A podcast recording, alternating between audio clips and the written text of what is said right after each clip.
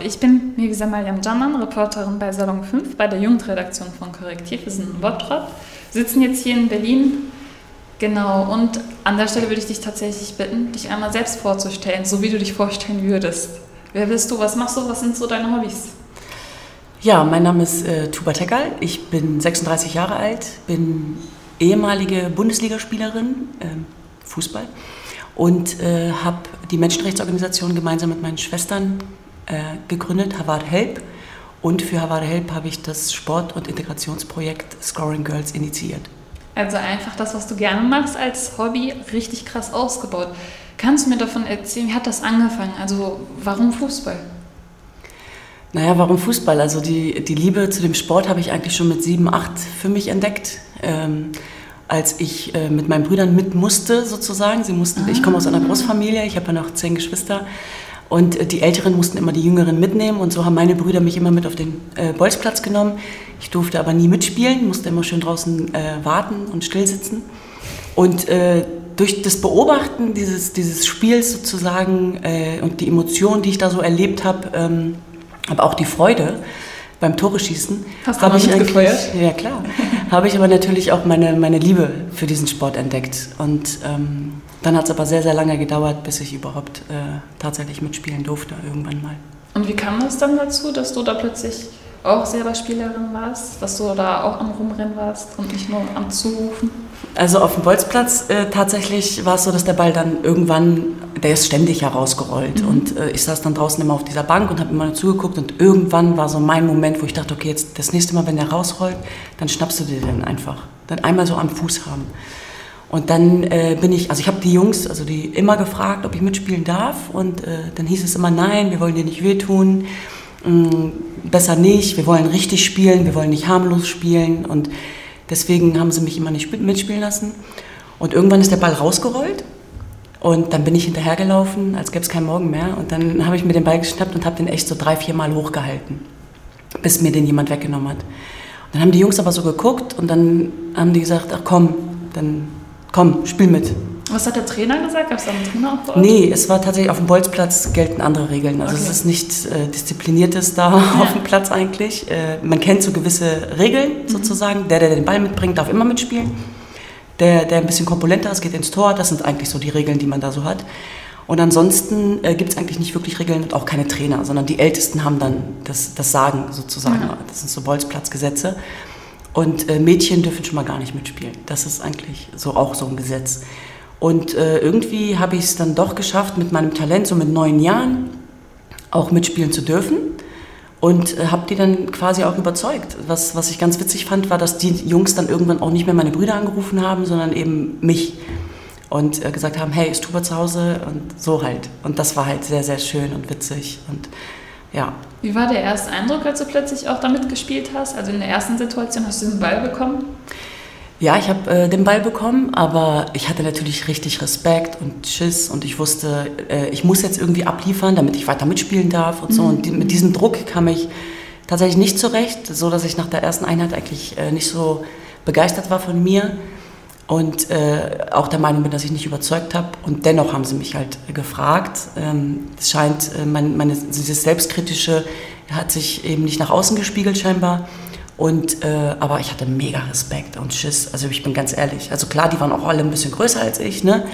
Aber irgendwie habe ich es geschafft, mich da durchzuwursteln. Mhm. Und wie war die Reaktion zu Hause, als sie zu Hause angerufen haben und dich dann gefragt haben, ob du mitspielen möchtest? Zum Glück sind meine Eltern ja nie da gewesen, die waren ja arbeiten. Das heißt, wenn sie mit jemandem telefoniert haben, dann war es immer ein Geschwisterchen von mir oder Geschwisterteil. Und ähm, ja, zu Hause durfte das erstmal keiner wissen, also von meinen Elternteilen. Also Wie haben die Geschwister darauf reagiert? Die fanden das eigentlich ganz cool. Die also die, auch? ja, doch, ja, doch, gerade die Brüder, die haben mich auch immer mehr unterstützt. Die haben dann immer gesagt, ja, mach, äh, du bist echt talentiert, auch talentierter als wir so. Weil meine Brüder sind alles Rugby-Spieler und äh, Fußball war eigentlich nie so deren Ding, aber alle anderen haben halt Fußball gespielt und dann haben die halt auch Fußball gespielt. Aber ansonsten äh, waren die eigentlich sehr begeistert davon, dass ich, dass ich so gut war. Und da muss ich sagen, da waren meine Geschwister eigentlich total cool. Ja, das ist richtig ja aber wir haben es halt verheimlicht vor den Eltern. Ne? Also meine Brüder. Und wieso? Ja, weil äh, meine Mama, die hat das mal mitbekommen und sie meinte so, das würde sich nicht gehören. Und warum? Ja, Mädchen, äh, dann mit Zuwanderungsgeschichte. äh, würde sich nicht gehören, weil was sollen die anderen denken, wenn ich da auf einmal mit Jungs die ganze Zeit erstens nur Fußball spiele mhm. auf dem Platz. Sprich, ich mache mich dann auch sehr schmutzig, äh, Schrammen an Armen und Beinen. Ähm, würde sich nicht gehören, schon gar nicht in kurzen Hosen darum zu laufen und so. Und äh, es ging immer darum, was sollen die anderen sagen, was sollen die anderen denken über uns und äh, dass unsere Töchter jetzt irgendwie auch noch anfangen dürfen, Fußball zu spielen. Wo kommen wir denn dahin? So nach dem mhm. Motto. Genau, und deswegen ähm, war das, wurde es mir einmal verboten sozusagen und dann durfte ich auch nicht mehr nachfragen oder sagen, bitte, bitte, sondern es galt dann. Also wenn Aber das war schon mal ein Gesprächsthema. Ja, definitiv, so ziemlich am Anfang. Und da war ich auch sehr froh, dass meine Brüder da waren, weil die haben mich so ein bisschen gedeckt, geschützt. Wir dachten echt, wir können meine Mama auch irgendwie so veräppeln, weil die haben natürlich ganz andere Klamotten als ich, aber wir dachten, wir mischen meine dreckigen Klamotten mit unter deren. Und, und es war natürlich auch schön, dass man aus einer Großfamilie kam, aber meine Mutter hat es, glaube ich, schon gecheckt und hat es dann einfach auch so ein bisschen, ähm, ja, einfach verschwiegen, mhm. nicht angesprochen. Es wurde dann nur schlimmer, als ich dann älter wurde tatsächlich. Als es dann darum ging, dass ich so 11, 12, 13 wurde. Inwieweit schlimmer?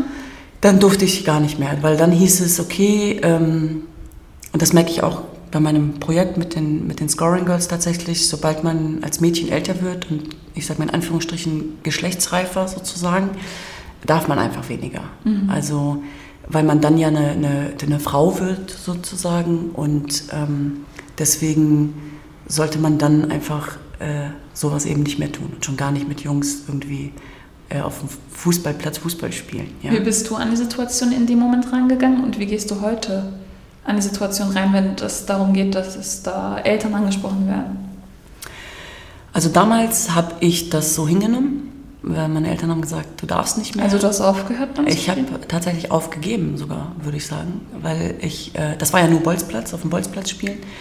Und äh, ich habe ja nicht in einem Verein gespielt oder so. Und ich habe tatsächlich von 13 bis 16 äh, gar nicht mehr, also gar nicht mehr gemacht.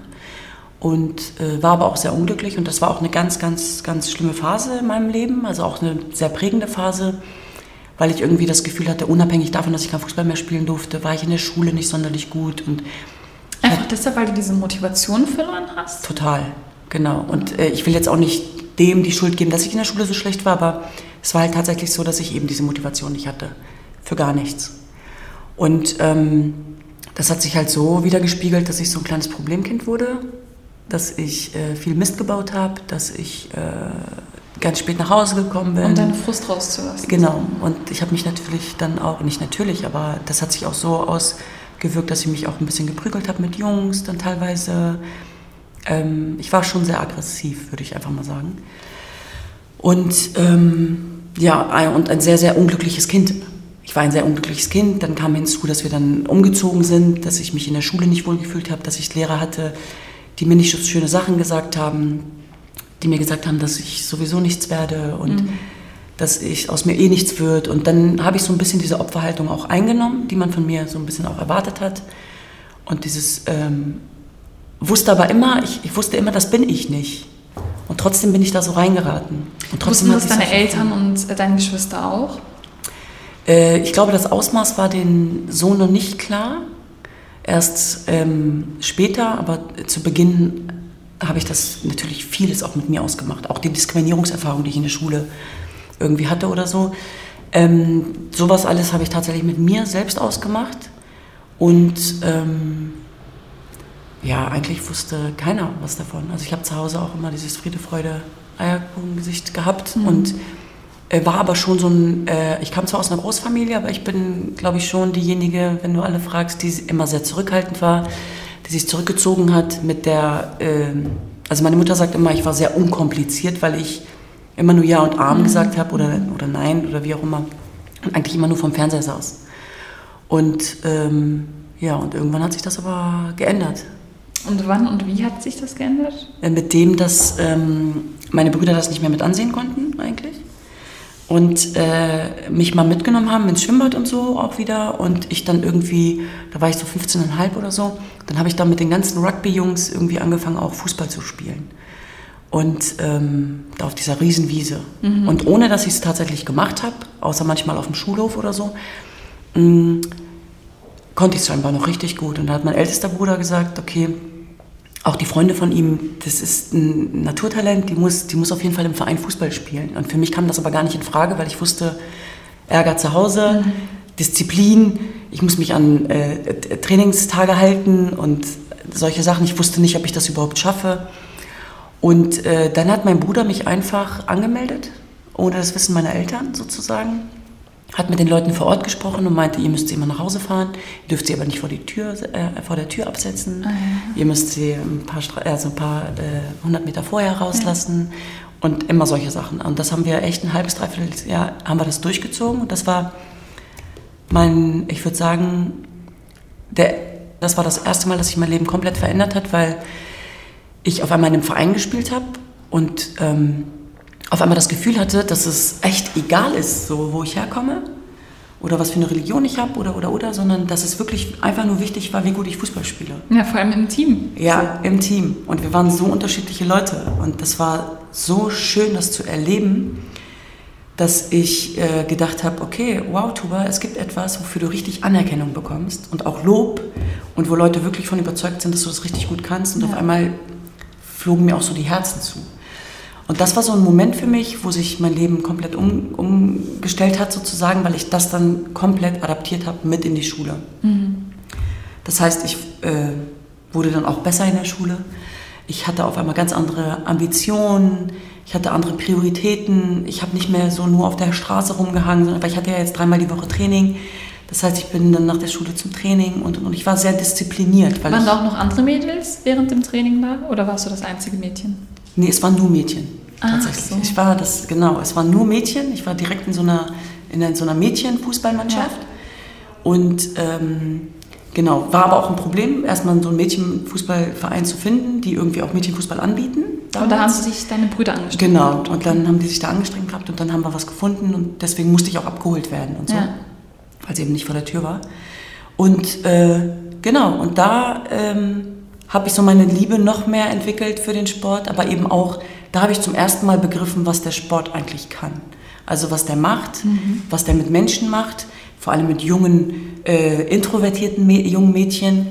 Und ich behaupte heute einfach, dass jetzt diese ganzen Mädchen, die wir heute bei den Scoring Girls haben, und es sind nicht wenige, ähm, ich war früher eine dieser Mädels. Und heute ist es wirklich so, ich habe das Gefühl, dass sich meine Jugend eigentlich gerade wiederholt. Weil ich genau diese, Du hast vorhin gefragt, wie die Eltern damit umgehen. Ähm, das sind genau dieselben Sorgen und Ängste und Befürchtungen, die eben meine Eltern auch hatten. Aber was macht es mit dir, dass du siehst, dass sich das einfach unendlich mal wiederholt? Auf der einen Seite macht äh, mich das äh, traurig, weil ich denke, wie kann es sein, dass 20 Jahre, wirklich 20 Jahre später, ich bin jetzt 36, immer noch ein und dieselben Probleme sind? Ähm, und was haben wir in den letzten 20 Jahren eigentlich alles falsch gemacht, wenn, wenn da noch nicht so die Aufklärungsarbeit stattgefunden hat, wie sie hätte sein müssen? Und ähm, dann ist es aber auch so, dass ja viele Mädels da sind, die ganz frisch in diesem Land sind und in ihren Herkunftsländern aber auch einfach nicht spielen durften, beziehungsweise da gab es ja mhm. das Angebot für Mädchen einfach nicht. Und es ist äh, schon so, dass da viel Überzeugungsarbeit natürlich geleistet werden muss, gerade bei den Eltern. Aber wichtig ist, glaube ich, auch bei dieser Arbeit mit den Eltern, dass man die Ängste und Sorgen ernst nimmt. Das heißt, dass man das nicht so abtut, mhm. sondern wenn eben die Sorge kommt, was ist, wenn das Jungfernhäutchen meiner Tochter reißt? Was ist, wenn ich meine Tochter an die deutsche Mehrheitsgesellschaft verliere? Was ist, wenn sie ihre Muttersprache verlernt? Was ist, wenn sie zu viele deutsche Freunde hat und ähm, irgendwie nur noch dieses westliche Leben leben mhm. möchte? Das sind alles Ängste und Sorgen. Ähm, und ich habe dann nicht immer die passende Antwort auf alles, aber was ich machen kann, ist zumindest diese, diese Ängste und Sorgen ernst zu nehmen, mit ihnen darüber zu reden und ihnen aber auch zu sagen, dass es wichtig ist. Also erstens, dass das eine das andere nicht ausschließt. Das heißt, nur weil man sich integriert, heißt es nicht, dass man irgendwie das Kind verliert oder die Tochter verliert. Dass es aber auch wichtig ist, dass wir nicht nur äh, die Jungs stärken, weil immer wenn ich dann mit den Eltern geredet habe und meinte, ich habe ein Fußballprojekt für junge Mädchen, vielleicht möchte eure Tochter teilnehmen. Nee, aber ich habe drei Söhne. Hm. Und dann habe ich gesagt, nee, ich ganz speziell wirklich nur für Töchter habe ich das, also für eure, für eure Töchter gerne, weil es wichtig ist, auch sie eben zu stärken. Und so gehe ich da auch rein und ähm, eben auch zu gucken, dass, dass wirklich die Mädels aus sich herauskommen, das Selbstbewusstsein der Mädels zu stärken. Es geht bei weitem nicht nur um Fußball bei den Scoring Girls. Also das ist wirklich nur dieser Door-Opener, den wir haben. Aber es geht um so viel mehr, also was da auch hintersteckt, was, was da so dranhängt. Ob es eben das Selbstbewusstsein ist, was wir stärken, aber auch äh, die Disziplin, Teamarbeit, aber auch das Zugehörigkeitsgefühl. Also das Gefühl zu haben, zu etwas Großem dazuzugehören. Dann aber auch als Team gegen andere Mannschaften zu spielen, als Team zusammenzuwachsen, ein gemeinsames Ziel zu haben. Dass es egal ist, wo jemand herkommt. Das mag jetzt pathetisch klingen, aber es ist so. Es ist egal bei uns auf dem Platz, wo jemand herkommt, welche Religion jemand hat, welche Hautfarbe. Und wir haben alles. Wir haben wirklich alles dabei. Und, ähm, sondern dass es wirklich nur um das gemeinsame Ziel geht, welches man als Team eben auch erreichen möchte. Und ähm, das leben wir tagtäglich mit den Scoring Girls, bei den Scoring Girls und das spüren sie auch. Und deswegen sind da auch Mädels schon sechs Jahre dabei, seit Beginn an, und haben jetzt schon Angst, weil dieses Projekt sich eigentlich ähm, an Mädchen richtet im Alter von 8 bis 18 Jahren aus ähm, ähm, Flüchtlingsunterkünften, aber eben auch an deutsche Mädchen mit und ohne Zuwanderungsgeschichte. Und die meisten Mädchen haben natürlich Angst, dass sie mit 18 äh, dann aufhören müssen oder dass sie dann nicht mehr dabei sein dürfen. Mhm.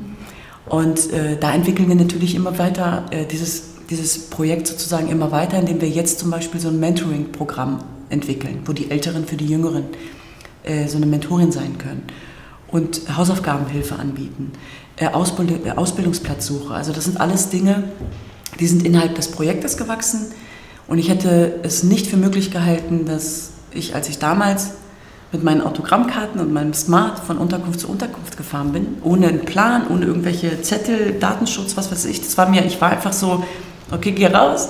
Ich bin da hingefahren und habe einfach gefragt, ich so, hi, mein Name ist Tuba und das bin ich, ich spiele für den 1. FC Köln Fußball, so meine Karte gezeigt und ich würde gerne mit eurer Tochter Fußball spielen. Es hat funktioniert irgendwie mhm. und äh, es hat ein bisschen gedauert, bis ich ganz viele Mädels zusammen hatte, viel Überzeugungsarbeit auch, aber es hat funktioniert. Und heute, sechs Jahre später, ähm, muss ich einfach sagen, haben wir jetzt, äh, sind wir gerade dabei, den sechsten Standort zu eröffnen. Wir haben jetzt zwei in Köln, vier in Berlin. Das ist etwas ganz, ganz Tolles, weil ich einfach merke auch, ähm, ich musste neulich auch innehalten und musste dann ganz kurz mal ein, zwei Tränchen vergießen, weil ich so dachte, krass, also mit dem, was ich da irgendwie angefangen habe, so etwas Großes draus geworden. Und wir haben heute Mädchen dabei, ähm, die wollten Arzthelferin werden, kommen jetzt zu mir, nehme mich beiseite und sagen, Tuba, ich möchte keine Arzthelferin mehr werden. Ich so, warum? Was passiert? Sie so, ich möchte Ärztin werden. Ich so, geil. Aber, okay, das, aber das, so geht es mir halt tagtäglich, wenn ja. ich mit denen zusammenarbeite, weil ja. dann macht die eine einen DFB Junior Coach Lehrgang, die andere ähm, ist äh, auch, auch, wir haben mehrere Mädchen, die jetzt mittlerweile auch für den Verein, Fußball, für einen Verein, einen richtigen Fußballverein Fußball spielen, einen Spielerpass haben. Äh, wir haben Mädchen, die so über sich hinauswachsen, das ist so, so schön zu beobachten, zu sehen, diese Entwicklung, wie sie aus sich herauskommen, was für eine Power, was für eine, eine Energie äh, sie auf einmal entwickeln, ähm, dass mich das jeden Tag aufs Neue stolz macht, diese Mädels dann auch wirklich ähm, zu trainieren und mit ihnen zusammenzuarbeiten. Glaube ich absolut. Ich ruder mal ein bisschen zurück. Bitte, so, ähm, ja. Nämlich bezüglich jetzt deinen Eltern. Also wir haben davon gesprochen, dass deine Eltern immer noch nicht Bescheid wussten, dass deine Brüder das heimlich gemacht hatten. Du hast auch die Aufklärungsarbeit in diesen Scoring ähm, Girls angesprochen. Ich werde noch gleich darauf zu sprechen kommen. Jedoch würde ich gerne wissen, wie es dann dazu kam, dass ihr eure Eltern dann, eure Eltern dann aufgeklärt habt. Also ich habe es nicht mehr ertragen, dieses Doppelspiel sozusagen. Ähm, und es war auch so, dass ich schon wusste, dass meine Mutter, glaube ich, irgendwas spürt und weiß und ähm, es aber nicht ausspricht. Und bei uns in der Kultur ist es halt so, muss man einfach so sagen, solange du Dinge nicht aussprichst, sind die nicht real. Mhm. Und ähm, in dem Moment, wo du dann aber was ansprichst, ähm, führt es ja dann zu Problemen sozusagen. Und deswegen habe ich persönlich mich gar nicht erst getraut, das zu machen, sondern das waren meine Geschwister, meine Älteren ähm, die dann gesagt haben, okay, Tuba, dann, dann sagen wir es denen jetzt, sei einfach dabei, aber sei still, du redest am besten nicht. dann haben das meine älteren Geschwister übernommen, haben die zusammen äh, dann im Wohnzimmer und dann gab es dann echt so ein, so ein Krisengespräch mhm. sozusagen. Das sieht folgendermaßen aus, aber so ganz selbstverständlich mein Bruder. So. Es sieht so aus, Tuba ist sehr talentiert beim Fußballspielen und sie spielt schon seit äh, einem Dreivierteljahr im Verein. Der ist hier um die Ecke, sie wird jeden Tag abgeholt, dies, das, jenes. Meine Mutter so, ja, ich habe es geahnt und so, ne, so. Und dann aber so ähm, kam erst, nee, wollen wir nicht. Es hat aber keine zehn Minuten gedauert, dass meine Geschwister, meine Eltern aber auch klar machen konnten, okay, erinnert euch daran, wie Tuba noch vor ein paar Monaten war und überlegt jetzt, wie sie jetzt ist. Was die Lehrerin gesagt hat, was für eine Motivation sie hat, wie sie hier jetzt auf einmal sitzt und Hausaufgaben macht und solche Sachen. Mhm. Und dann haben meine Eltern gesagt, ja, okay, habt ihr recht. Ganz kurz eingrätschend, du hast immer von deiner Mutter explizit gesprochen gehabt. War dein Vater eher in so einer passiven Rolle bezüglich dem Thema oder? Der war halt, der war noch weniger zu Hause sozusagen und deswegen haben diese Gespräche äh, oft mit der Mama stattgefunden und sie war auch die strengere zu Hause. Also sie hat auf jeden Fall, äh, wie sagt man, die Hosen angehabt. So. Und, ähm, aber er hat schon auch eine Rolle gespielt und ähm, die waren eigentlich trotzdem oft gleicher Meinung. Und äh, ja, dann wurde, wurde erstmal gesagt nein und dann, als man den erklärt hat oder meine Geschwister den erklärt haben, hey, aber sie hat so eine schöne Entwicklung gemacht in den letzten, im letzten Dreivierteljahr, wäre doch schön, wenn, wenn wir daran anknüpfen könnten und, und, und. Und dann haben meine Eltern, die hatten eh schon lange überlegt, was sie mit mir machen, so. Und dann ähm, sollte ich ja erst irgendwie anderen Sport machen, so Leichtathletik und sowas. Da hatte ich ja gar keine Lust drauf. Weil sie ein bisschen Schuldgefühl auch bekommen hatten? So ein bisschen, weil die meinten, das kann ja nicht so weitergehen mit diesen Mädchen. Ja. Also, dass sie dann wirklich von morgens bis abends da irgendwie nur, ähm, also ja, klar, Schule, dann aber auch so trödelig, dann keine Freunde, dann sehr introvertiert, nicht viel geredet. Also, das, wenn, also das glaubt heute keiner, aber ich war halt wirklich sehr, sehr still, sehr ruhig. Ich habe. Ähm, wirklich immer nur das Nötigste gesprochen, mhm. habe viel auf den Boden geguckt, immer nur genickt und so. Und dann haben meine Eltern auch irgendwann gedacht, okay, irgendwas müssen wir mit diesem Mädchen machen, das geht so nicht weiter. Und deswegen haben sie sich auf dieses Experiment eingelassen. Und dann ähm, ja, kamen aber die ersten Momente, wo ich dann auch in der, anfing, in der Zeitung zu stehen, weil so in der Traumelf der Woche sozusagen mit lauter Jungs und dann der Name Tubertech. Und das fand mein Vater zum Beispiel ganz toll. Ne? Der hat dann alles ausgeschnitten und so. Und das, das, das hat auch mit dafür gesorgt, dass ich dann auch noch in dem, was ich gemacht habe, auch noch so gut war und dass die Öffentlichkeit so ein bisschen darauf aufmerksam geworden ist. Das fanden sie dann nochmal auch sehr gut. Und deswegen haben sie mich machen lassen. Und mit dem hat mein, mein Leben sich, wie gesagt, komplett verändert. Und dann war es natürlich, gab es dann immer so, trotzdem immer wieder so Reibungspunkte, zum Beispiel Mannschaftsfahrt, Übernachtungen. Waren dann auch immer Diskussionspunkte? Immer Diskussionspunkte und meistens durfte ich auch nicht mit oder ja. mitmachen.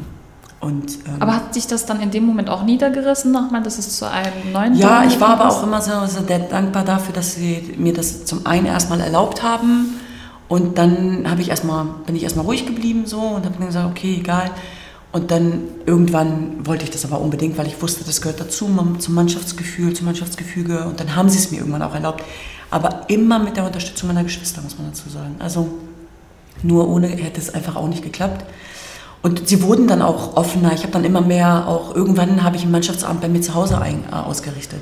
Meine Mutter hat gekocht für alle und gegrillt und es war der Wahnsinn. Also das war so auch einer der schönsten Momente, weil ich das niemals für möglich gehalten hätte. Und ähm, sie sind aber nie zu meinen Spielen gekommen, leider, was mich immer sehr traurig gemacht mhm. hat. Ähm, Einmal waren sie da, da habe ich mich verletzt und dann meinte meine Mutter, ich komme nie wieder. Äh, weil sie das, sie wollte auf dem Spielfeld laufen und so, so, so schlimm war das. Aber das sind, so Momente, das sind so Momente, die ich, aber konnte ich jetzt auch nicht von denen erwarten. Aber war okay, ich hatte nicht die hundertprozentige Unterstützung, die haben es halt mitgemacht, war okay. Und ähm, ja, und dann kam aber nochmal der Moment, wo dann tatsächlich ein Angebot kam vom, vom HSV. HSV ist ausgeführt? Ähm, Hamburger äh, Sportverein äh, kam ein Angebot, äh, ich war 20 und ich habe erst mit 16 angefangen Fußball zu spielen. Mit 20 kam auf einmal von der ersten Liga ein Angebot. Und ähm, ja, und dann kamen aber meine Eltern und meinten auf gar keinen Fall. Also jetzt auch noch die Stadt wechseln zum Fußballspielen. Und dann ist, ist eine Welt für mich zusammengebrochen, weil ich dann dachte, okay, ich, eins, ich wollte nur eins werden und das war Fußballprofi und jetzt steht, ist das, steht das so kurz bevor sozusagen ich könnte meinen ersten Profivertrag Und da läufst du gegen eine Wand. Und äh, meine Eltern, für die war das gar kein Thema. Die meinten, zum Fußballspielen nach Hamburg, unverheiratet. Ich, ich meine Hannover, ich komme aus Hannover ursprünglich. Ähm, Hannover, Hamburg waren äh, 100, 150 Kilometer. Das ist jetzt kein, keine Welt. Ne? Ähm, und für die kam das aber null in Frage. Also, dass ich wirklich zum Fußballspielen nach ähm, Hamburg ziehe und da dann auch anfange, Fußball zu spielen und und und. Es hat sehr lange gedauert, ein halbes Jahr, äh, bis wir es geschafft haben, meine Eltern zu überzeugen. Aber wir haben sie eigentlich auch nie überzeugt, sondern wir haben es einfach gemacht. So war es eher. Und dann haben sie aber auch gleichzeitig gesagt, so dass ich aber auch nicht auf deren Hilfe ähm, bauen kann mhm. und solche Geschichten halt. Ne? Ähm, was sehr schade war, weil das natürlich ein sehr großer, schöner Schritt für mich war. Das ist ja jetzt auch nicht so lange her, es ist 16 Jahre her. Ne? Aber ähm, ja, dann gemacht einfach. Aber hast du nicht auch so ein bisschen äh, Bange und Sorgen, dass äh, die das so nicht unterschrieben machen lassen? Ähm, doch, immer. Und auch als ich da ankam, habe ich nur geweint. Aber ich wusste, ich habe meine Geschwister. Und das war immer noch mal so ein, die haben mich halt aufgefangen. Mhm. So, ne? Und die haben das alles geregelt. Also vor allem mein Bruder primär, mein Ältester, der ist da vorangegangen. Und die Gespräche mit den Eltern hat dann aber meistens meine große Schwester geführt. Ähm, und das war, deswegen hat sie dann auch immer Schuld bekommen. Du bist schuld das, du bist schuld mhm. das. So. Und aber äh, ich bin dann nach Hamburg und habe eigentlich, war totunglücklich und gleichzeitig das glücklichste Mädchen. Also so, das war beides. Ich habe viel geweint. Ich habe äh, irgendwann gemerkt, als Frau verdienst du natürlich auch nicht äh, so viel und musste mir dann Jobs suchen, habe ich dann auch gemacht und hatte aber immer noch nicht genug Geld und habe mich nicht getraut, zu Hause zu fragen, logischerweise, weil ich wusste, in dem Moment, wo ich es mache, sagen sie, komm zurück. Das ging übrigens auch ähm, sechs Jahre lang so. Immer wenn ich mit denen telefoniert habe, hieß es, komm zurück, komm zurück. Deswegen habe ich die irgendwann nicht mehr angerufen, weil ich das nicht mehr hören wollte. Und ähm, ja, das war sehr, sehr, eine sehr heftige Zeit für mich. Ich war zweieinhalb Jahre in Hamburg, bin da eigentlich so ein bisschen auch durch die Decke gegangen gefühlt. Ich habe jetzt nicht regelmäßig gespielt, aber es war die, die haben mich erst, ich habe zwar mit der ersten trainiert, aber für die zweite gespielt, zweite Liga. Und habe da irgendwie jedes Spiel Minimum ein Tor gemacht. Und dann haben sie mich in die erste geholt, relativ schnell, nach einem halben Jahr schon. Und es ging eigentlich so, ähm, sportlich ging es sehr, sehr gut voran. Es war richtig gut, alles war schön. Aber sobald ich nach dem Fußballplatz irgendwie zu Hause war, war auch alles wieder ähm, vergessen und ich habe wieder geweint und so. Und dann war es aber auch so, dass ich natürlich, muss man dazu sagen, Mannschaftskolleginnen hatte, die sich die Frage gestellt haben, was das soll, dass ich jetzt da bin, weil ich kam aus der vierten Liga, irgendwie, irgendwo aus Niedersachsen und komme dahin und mache den jetzt den Platz streitig. Und die sind aber schon so viele Jahre in der ersten Liga mhm. und wo komme ich plötzlich her, was ist das, so halt. Das haben sie mich auch spüren lassen und deswegen, das kam auch noch hinzu. Und deswegen äh, war das eigentlich eine sehr, sehr schlimme Phase für mich. Wie hast du dich da durchgeboxt? Also du bist jetzt auch auf Distanz mit deinen Geschwistern. Ich weiß es ehrlich gesagt nicht. So rückblickend verstehe ich gar nicht, wie ich das so lange da aushalten konnte, so zweieinhalb Jahre.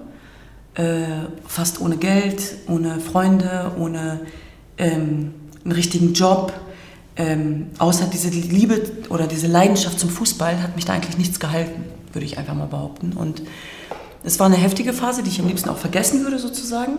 Aber ähm, nach zweieinhalb Jahren habe ich das große Glück gehabt, dass ich ein Angebot hatte vom, vom 1. FC Köln was ich sofort angenommen habe, also sofort, ohne zu zögern. Aber dann ging das Geschrei halt zu Hause wieder los, das ist ja noch weiter weg und und und. und Haben die das mitbekommen, weil du nachgefragt hast, ob das okay für die ist? Oder? Ja, wir waren trotzdem im ständigen Austausch ja. sozusagen, aber ja klar, also ich ziehe ja nicht einfach nach Köln, ohne zu sagen, Mama, Papa, ich war dann zwar schon äh, irgendwie ein, so 3, 24 oder so, mhm. 23, 24, aber ich, ich habe dann natürlich gesagt, Mama, Papa, so und so sieht's aus, Angebot Köln, dies, das. Da mussten meine Geschwister wieder reinpreschen. Es ist immer mit sehr viel Stress verbunden gewesen, mit sehr viel Herzschmerz, mit mhm. sehr viel Heulerei. Also ich erzähle das jetzt einfach so, aber das war immer sehr, sehr anstrengend und sehr heftig und sich da durchzuboxen. Und, mm, und dann bin ich nach Köln und dann hat sich eigentlich auch vieles verändert, weil das war nochmal so ein Verein und der, der, das ganze Umfeld, das war ganz anders nochmal als in Hamburg.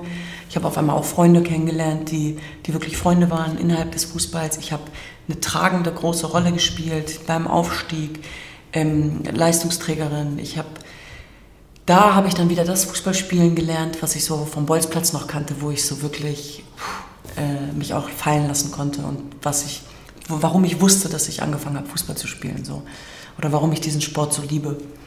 Und ähm, genau, und da dann tatsächlich wieder gegen die Eltern. Und die haben, ich glaube, die haben in den ganzen Jahren ein einziges Spiel gesehen.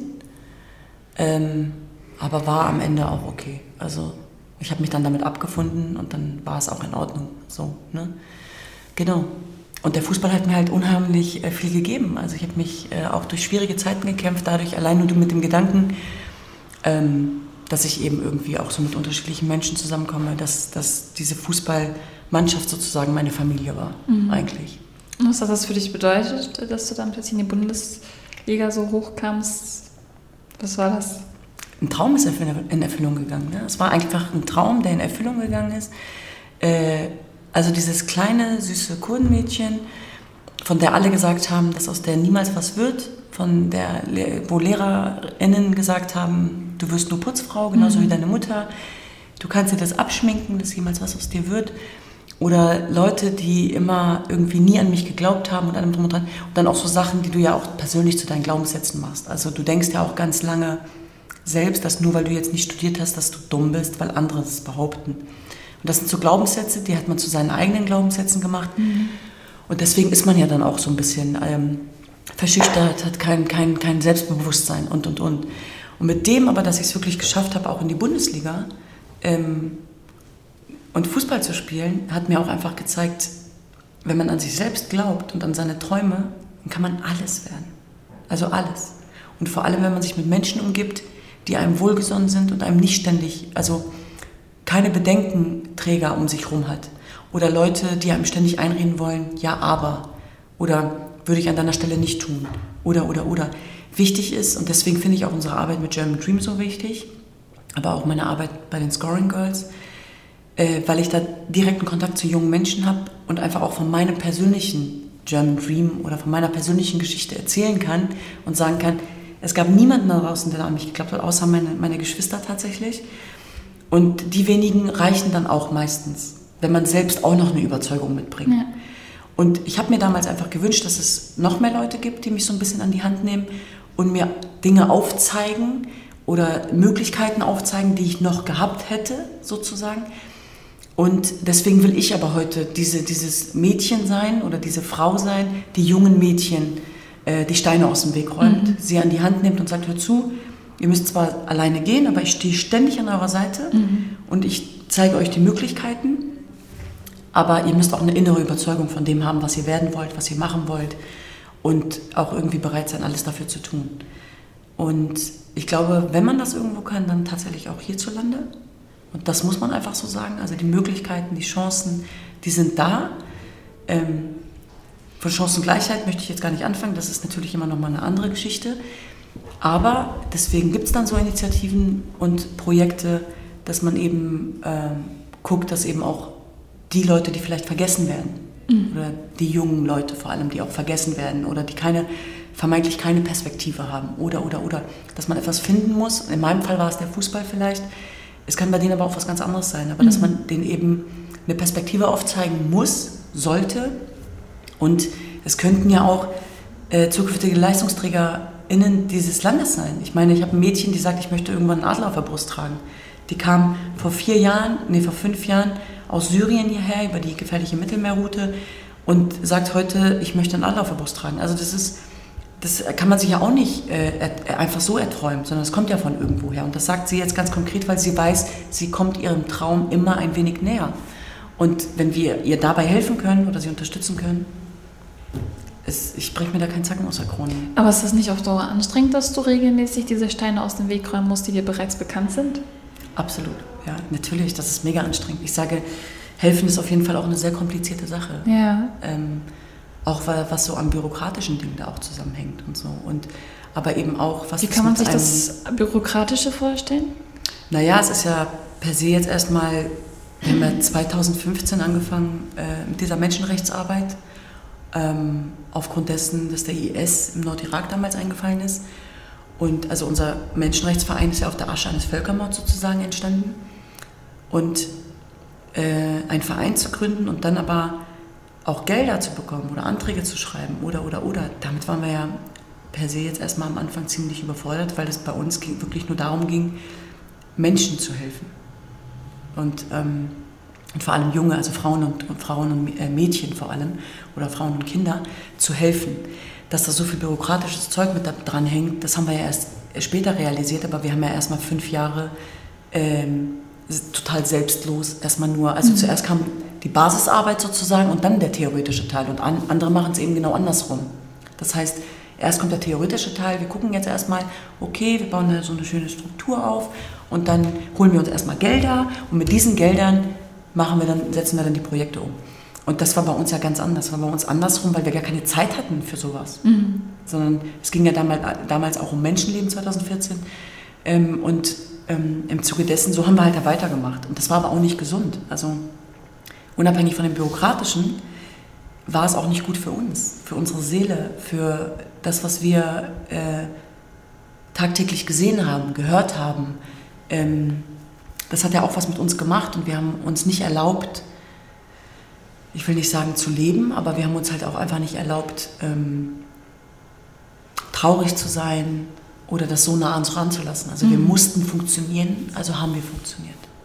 Und das waren so äh, Momente, wenn wir jetzt zurückblickend, und das ist noch nicht lange her, aber zwei, wenn wir jetzt zwei Jahre zurückblicken, dann ist das schon heftig, was wir uns auch in unserer Seele damit auch angetan haben, weil wir dann irgendwann auch festgestellt haben, du kannst ja nicht helfen, wenn es dir schlecht geht irgendwie. Mhm. So. Also es muss ja dir auch erstmal gut gehen oder du brauchst ja eine, eine, eine Basis oder eine Sicherheit, damit du anderen auch helfen kannst sozusagen. Ich sage nicht, dass wir das nicht immer wieder so machen würden, aber ähm, mit dem, dass wir eben dann auch Förderpartner dazu bekommen haben, Unterstützer und und und, war es einfach auch so, dass sich vieles auch ein bisschen vereinfacht hat, weil wir uns dann aufs Wesentliche konzentrieren konnten. Und ähm, deswegen natürlich viele Hürden, viele ähm, ja, Strapazen, die wir da auf, auf, uns gezogen haben. Aber die Sache war es wert am Ende des Tages mhm. und wird es immer wert sein. Und du siehst ja auch, dass aus äh, einer kleinen Tuba plötzlich auch mehrere kleine Tubas geworden sind, denen du halt Total. als große Tuba so hilfst. Das ist ja das richtig Tolle dran. Äh, glaubst du oder kannst du sagen, dass aktuell so alles in Lot ist? Oder äh, siehst du dann neue Baustellen aufkommen, sei es beispielsweise die äh, Krise in Afghanistan? Wie siehst du die Zukunft wie sehe ich die Zukunft? Also meine Aufgabe ist es ja, sozusagen optimistisch zu bleiben, positiv zu bleiben und auch vor allem für die jungen Mädchen, die ich ja auch primär betreue, ähm, die mich natürlich auch tagtäglich anrufen. Ich habe viele Mädchen aus Afghanistan, äh, die zu beruhigen und ihnen zu sagen, alles wird gut. Das ist so erstmal meine, meine diese Rolle habe ich jetzt erstmal eingenommen. Okay. Ähm, ich bin auch davon überzeugt, dass alles wieder gut wird. Und dennoch finde ich das, was gerade passiert, unglaublich, unmöglich, äh, wenn nicht zu sagen, aber auch, das war irgendwie auch abzusehen. Und das finde ich viel schlimmer irgendwie. Also, dass man das auch hätte abwenden können und dass es am Ende des Tages auch immer wieder so ist, dass die Zivilbevölkerung darunter leidet, vor allem aber Frauen und Kinder. Und dass uns diese Themen die nächsten 30, 40, 50 Jahre beschäftigen werden. Das heißt, das, was wir hier tun oder angefangen haben, äh, haben wir getan, um, um zu helfen, aber auch mit, der, mit dem Ziel, dass so etwas irgendwann vielleicht nicht mehr notwendig ist. Jetzt aber zu wissen, dass uns das die ganzen nächsten Jahre absolut beschäftigen wird und dass wir auch nicht mehr wegschauen können, ähm, aber eben auch lösungsorientiert zu agieren und zu gucken, was können wir da tun. Ähm, ich glaube, das ist so das Wichtigste und dass wir auch in Eigenverantwortung gehen und in die Selbstverantwortung und auch ganz klar benennen, was haben wir da eigentlich für Mist gebaut. Und wenn ich sage wir, rede ich vor allem äh, nicht nur von Deutschland, sondern auch von Europa und dem Westen allgemein. Mhm. Und ähm, ich glaube, unsere Aufgabe ist es tatsächlich weiterhin, gerade bei Havard Help, auf diese Zustände aufmerksam zu machen, aber eben auch in unserer Projektarbeit an der Basis daran zu bleiben, diesen Menschen die sich auch wieder auf den Weg machen werden, eine Perspektive zu äh, geben und zu ermöglichen und alles daran zu setzen, dass diese Menschen, die alles zurückgelassen haben, äh, eben auch Mut zu schenken. Und deswegen sehe ich in meiner Aufgabe tatsächlich das positiv äh, Bleibende. Also, dass ich positiv bleiben muss. Ja, das macht ihr ja auch als Geschwister. Crew nenne ich das mal mega toll mit ganz unterschiedlichen Organisationen, auch was du da leistest. Du hast es selbst erwähnt, dass Fußball da mega viel leisten kann, auch an Selbstbewusstsein, auch im sozialen Leben. Genau, als letzte Frage vielleicht. Ähm, wie siehst du utopisch einmal in zehn Jahren die Welt oder Deutschland vor allem und äh, realistisch? So die beiden nochmal versus stellend. Also wenn du, wenn du von utopisch redest, redest du da auch von einem Wunsch oder? Ja, ja. Äh, utopisch gesehen, tatsächlich würde ich mir wünschen, dass es wirklich egal ist, wo jemand herkommt. Dass wir das wirklich leben und dass es keine Rolle spielt, äh, welche Hautfarbe jemand hat, welche Religion jemand hat, aber auch, dass jeder die gleichen Chancen hat. Also per Gesetz sind wir erstmal alle gleich, mhm. ja, per Grundgesetz.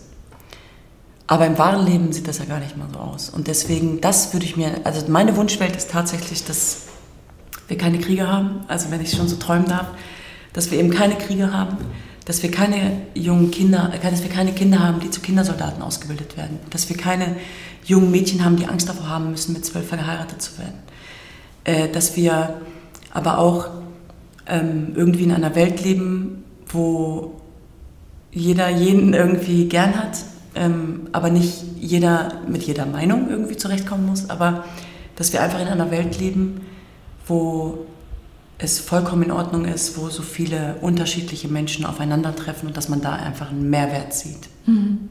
Und die Gemeinsamkeiten und eben nicht die Unterschiede. Das ist so meine Wunschvorstellung von einer Welt. Und dann wäre ich natürlich arbeitslos, aber es wäre okay für mich. Es wäre vollkommen in Ordnung. Genauso. Genau, es wäre vollkommen in Ordnung für mich. Und ähm, realistisch gesehen, habe ich gerade schon gesagt, werden uns diese Themen aber leider noch sehr lange beschäftigen. Und nicht nur diese Menschenrechtsthemen und nicht nur bei dem, von dem wir denken, dass es immer so weit weg ist, so 3000 Kilometer oder 4000 oder 5000 Kilometer weit weg. Es hat ganz konkret auch mit unserer Lebensrealität hier zu tun. Und ähm, das gilt auch nicht mehr zu sagen, äh, das hat mit mir nichts mehr zu tun.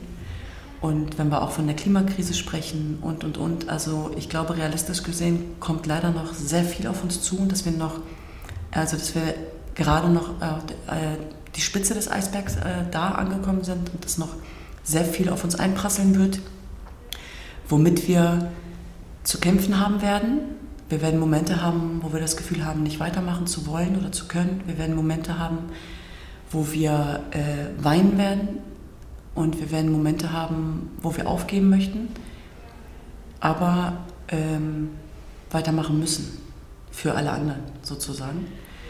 Das ist, glaube ich, die Realität, die auf uns zukommt und äh, die wird, äh, ich weiß gar nicht, ob sie wirklich schleichend kommen wird, aber sie ist schon da. Aber äh, es, ich sage mal so, es sieht nicht rosig aus, aber wir haben noch die Möglichkeit, etwas zu ändern und zu verbessern, aber es hat auf jeden Fall schon angefangen. Und man sieht auch an dem, was du erzählt hast, dass das Kämpferische sich immer lohnt und dass man auch immer weiter aufsteigen kann und das dann der kommenden Generation mitgeben kann. Ich danke dir herzlich für das Gespräch. Ich danke dir. Es war für mich persönlich wundervoll, aber ich glaube für all diejenigen, die das auch äh, hören und sehen werden, auch. Genau. Herzlichen Dank dafür. Danke dir. Ähm, ja, das war's von uns, äh, von Salon 5 unter anderem, aber auch von dir. Wir haben tatsächlich einen Instagram-Kanal, da mache ich immer ein bisschen Werbung für die Zuhörerschaft oder unser Publikum. Abonniert unseren Instagram-Kanal. Ich weiß nicht, ob du es schon getan hast. Natürlich. Salon 5 Unterstrich, das ja, nimmt dann Tuve als Vorbild. Ähm, genau, das war's von uns und wir sagen Tschüss. Tschüss.